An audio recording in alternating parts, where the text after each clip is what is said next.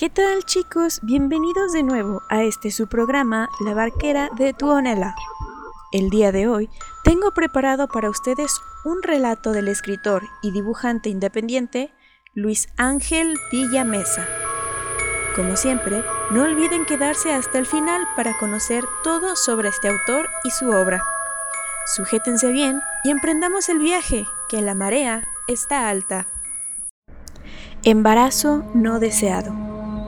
¿Se puede admirar a una persona sin tener una sola pizca de envidia? Yo siempre he creído que no es así. Es como una balanza. Los logros de otros también son tus deseos. ¿Desear es malo? ¿O malo es ser capaz de todo por cumplir lo que quieres? ¿O realmente lo que deseamos es sencillamente lo que otros tienen y queremos repetir lo que son? Todas las mañanas, en cuanto el reloj marca las 7.40 am, la tía Regina pasa en su pintoresco bocho amarillo por mí para llevarme al colegio.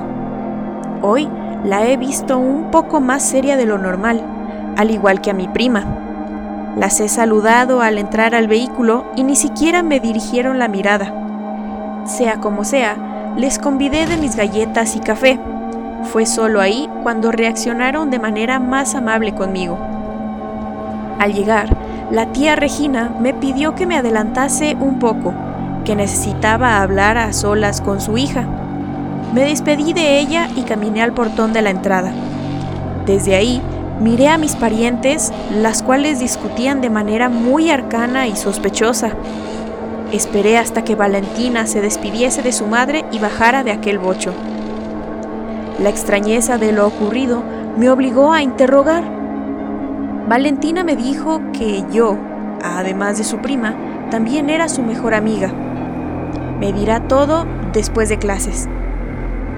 Ella ama la escuela, ha entregado las tareas más halagadas y mimadas por los profesores, ha expuesto con una oratoria extraordinaria en cada una de sus materias, ha participado en cada evento escolar y, por supuesto, nunca ha faltado a una sola clase. Y a pesar de ello, no es un cliché nerd. Al contrario, Valentina es bellísima, toda una rompecorazones, de cabello completamente negro a chinos, ojos cafés miel, nariz redondita y labios rosas color helado de fresa. De su figura, ni hablar. Tiene una cintura marcada y senos pequeños, pero nada desapercibidos, piernas grandes, trasero firme y piel canela. Pero nadie es perfecto, ¿cierto? Valentina tiene un detractor importante, una gran bocota, Toda participación que da en clase dura más de 10 minutos. En sus exposiciones y presentaciones en equipo solo destaca ella. Habla sin fin con profesores y en reuniones de amigos y familiares. Es pesada en ese aspecto porque parece que la atención que recibe nunca es suficiente.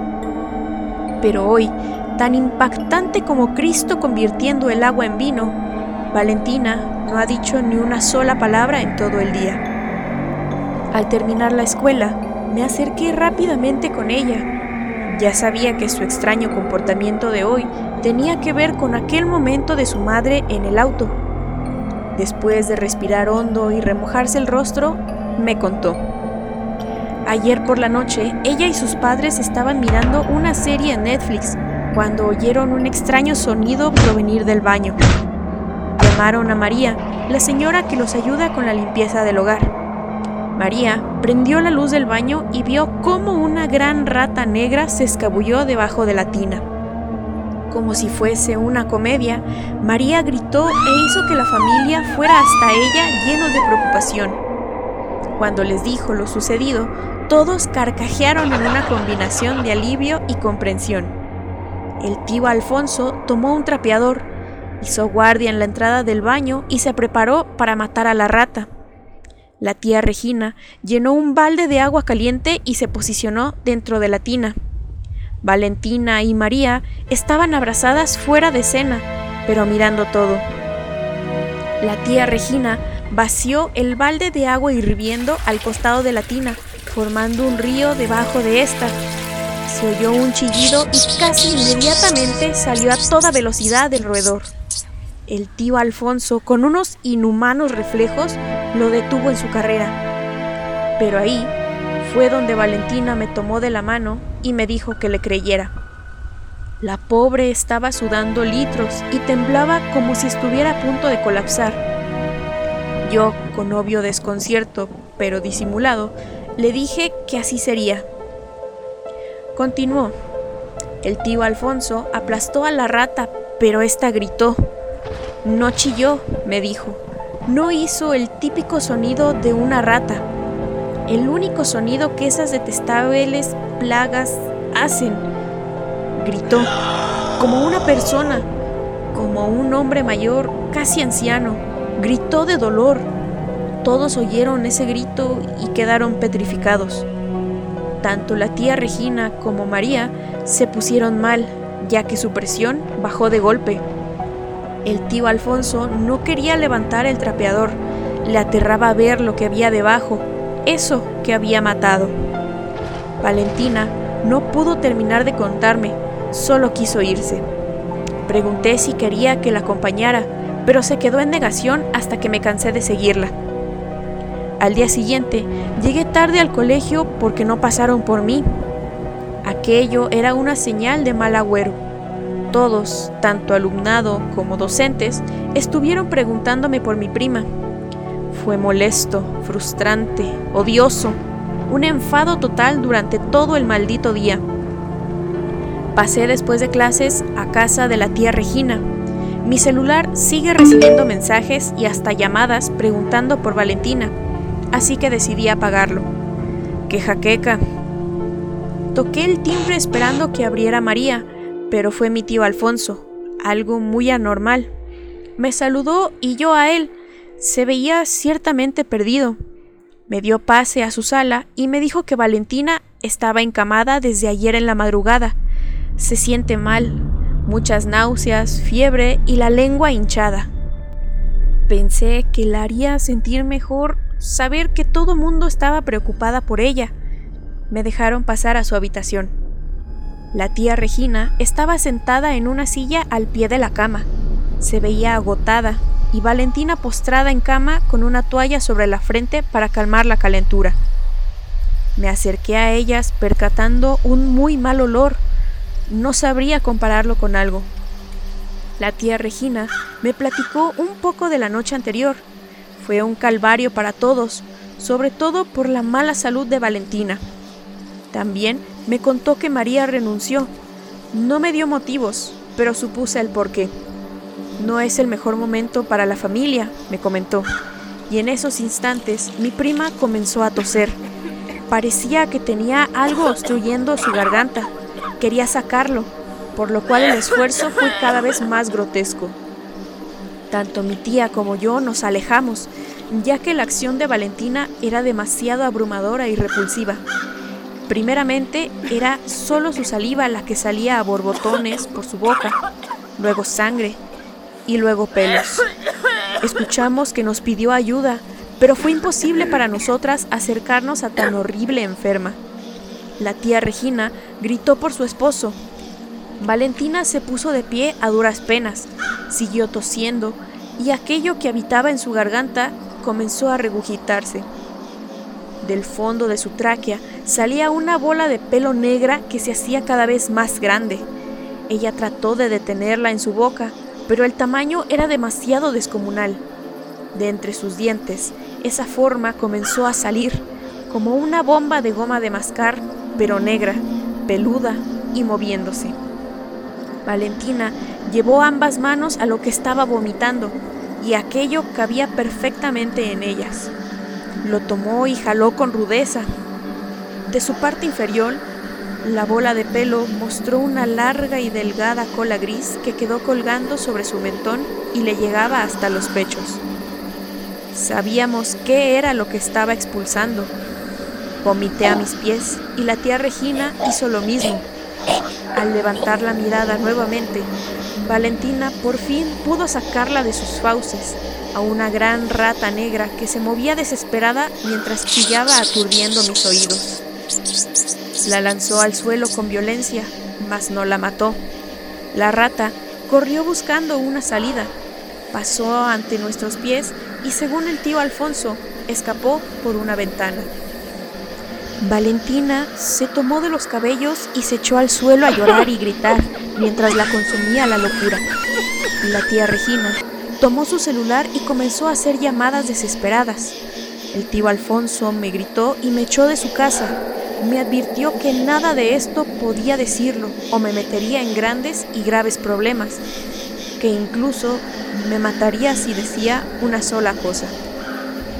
Después de esa asquerosa experiencia, pasaron los días. Valentina seguía sin venir al colegio. Mi madre, preocupada por su hermana, decidió ir a su casa. Pasó varias horas allá y al regresar inmediatamente me preguntó si sabía de algún novio que tuviese mi prima. Con asombro y completa incertidumbre negué con la cabeza y después pregunté el porqué de esto. Es que Valentina está embarazada, me confesó. Por supuesto, no le dijeron nada de lo ocurrido, jamás lo harían. Sin embargo, no era mentira tampoco lo del embarazo. Mi madre iba seguido a su hogar y me platicaba cómo una gran barriga se estaba formando en lo que era el bello abdomen plano de mi joven prima. Se inflaba con presteza. Meses de gestación se veían reflejados en días. Solo bastó una semana para que mi madre quedara horrorizada. Llegó a casa llorando, con la mucosa resbalando por su rostro. Le era imposible controlar su sistema nervioso, el cual la hacía tambalear, sosteniéndose de todo a su alcance para llegar a mí. La tomé en brazos y la llevé a mi cama. Pregunté qué ocurría y si tenía que ver con Valentina. Era incapaz de formar frases. Así que esa noche debí llamar a un doctor. Le dieron unos sedantes. Al día siguiente, mientras bebía el café que le preparé, me hizo jurar que nunca diría lo que estaba a punto de contarme. El día de ayer, la barriga de Valentina estaba tan inflamada que pensaron que daría a luz, pero la tía Regina no quería que ningún partero se involucrara en esto. Posicionaron a mi prima, ella se retorcía de dolor mientras gritaba que la lastimaban por dentro. La tía Regina preparó las cosas para el parto y el tío Alfonso fumaba desconsolado en el balcón. Todo estaba listo, solo faltaba bajarle las panties a Valentina, pero fueron frenadas. Observaron que la panza de embarazo presentaba malformaciones. Debajo de la piel algo quería salir formando ligeras úlceras en el tejido. Según mi madre, mi prima no podía gritar más, ya solo eran expresiones espeluznantes y mudas en su rostro. La barriga estaba siendo desgarrada a través de grandes llagas por algo que las hacía desde el interior con mucho odio y ganas de libertad. Ambas mujeres se hicieron a un lado no sé qué otras hórridas e inexplicables cosas vio la tía Regina en estos días, pero no soportó más y se fue a encerrar al baño, a gritar y reír. Mi madre no lo percató, pero a los días supimos que antes de que Valentina se quedara sin voz, el tío Alfonso se lanzó de cabeza al pavimento. Fue muy explícita mi madre con aquello que se dio a luz esa noche. El estómago de la embarazada fue completamente destrozado por lo que estaba en gestación. En aquel vientre sangrante yacían ocho ratas adultas entrelazadas de sus colas, retorciéndose al unísono y chillando de desesperación. Yo he leído de aquel fenómeno. Se le conoce como rey rata. Valentina, de alguna manera, sirvió de nido para ese dantesco evento. Mi madre salió corriendo de la casa y al llegar a la esquina de la cuadra llamó a emergencias y prefirió no involucrarse más. Me comenta que no saca de su cabeza la imagen de Valentina, completamente consciente, con el estómago abierto, anidando a ese rey rata, moviéndose por sus entrañas. En definitiva, tendrá que ir a terapia. Hay un aura extraña en este caso. No se dijo nada en las noticias o el periódico. Las autoridades solo optaron por retirar el cuerpo del tío Alfonso e internar a la tía Regina en un loquero. Se hizo un funeral donde el ataúd del tío Alfonso estaba completamente sellado y el de Valentina se presentó vacío. ¿Dónde está ella? Bueno, aquello que la acosaba no terminó ahí. La casa en la que vivían quedó clausurada y prohibida a ser vendida. Con el pasar de los meses, los vecinos se dieron cuenta que cientos de ratas comenzaron a vivir ahí. Como la plaga que son, invadieron cada rincón de aquella estructura, antes de que fuese imposible pasar a, aquella casa, porque las ratas no dejaban continuar. Varios curiosos visitaron el lugar para, según ellos, investigar el caso. Todos huían del hogar, pues decían que ahí todavía vivía alguien. Eran varias las versiones, pero en su mayoría coincidían en algo. En la última habitación, en lo más alto de la casa, yacía una chica recostada en una cama. La habitación es la más infestada de ratas y resulta que en el estómago de la mujer hay varias que no pueden escapar, ya que están pegadas unas a otras por sus colas. Dicen que la chica sigue con vida, ya que pide por ayuda y los mira con misericordia. No sé qué tan cierto pueda ser eso, pero algo me queda claro. La brujería existe y funciona. Me gusta ser el centro de atención ahora. Hasta aquí la travesía del día de hoy. ¿Qué les pareció? Pueden encontrar más historias terribles de este autor y dibujante en su trilogía de historias ilustradas Insano, cuyos volúmenes contienen una temática diferente cada uno, criaturas nocturnas, horror cósmico y su más reciente lanzamiento, Infección Zombie. Pueden adquirir cualquiera de los tres volúmenes a través de la página oficial de Facebook Insano. Les habló Titi, su barquera de confianza. Nos vemos en la siguiente marea.